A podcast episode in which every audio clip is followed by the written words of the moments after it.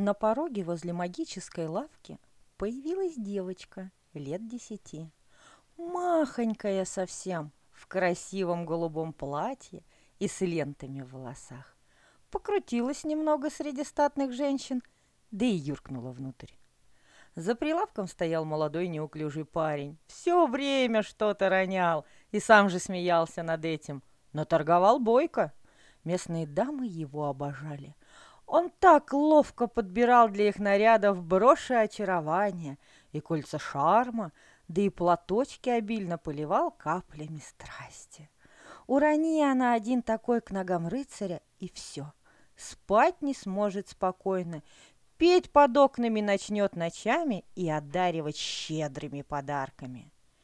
Девочка встала тихонько в уголок и стала с очень серьезным видом ждать, когда же разойдутся городские красавицы. Продавец заприметил столь юную покупательницу, вежливо попросил всех удалиться под предлогом срочного перерыва для наполнения бутылей эликсирами. Обратился к девчушке. «Что желает приобрести юная леди?» Девчушка сверкнула глазами. «Вы считаете, что у меня такие глупости на уме, как мальчишкам голову заморочить? Так что же тогда вам здесь нужно?» Девочка ловко вытащила из кармана камушек в виде кошачьей лапки. «Вот, любопытная вещица. И что это?» «Это лекарство от одиночества. Смотрите!» Юная леди погладила камушек, и за прилавком кто-то мяукнул, да так жалобно. Продавец обернулся и увидел маленького серого котика. Девочка продолжала гладить, и из-за прилавка показался еще один котенок, потом еще один и еще. Вскоре весь зал заполнился милыми пушистиками. «Достаточно мило, я понял, как это работает. Но как теперь убрать всех этих котят?» «Никак!» — крикнула девочка. «Они никуда не исчезнут!» «Зачем же ты их столько нагладила?» Я хотела, чтобы вы поняли, насколько это особая вещь и как дорого она стоит. Ты хочешь ее мне продать? Ну, конечно, продать или поменять. У вас есть зелье от аллергии?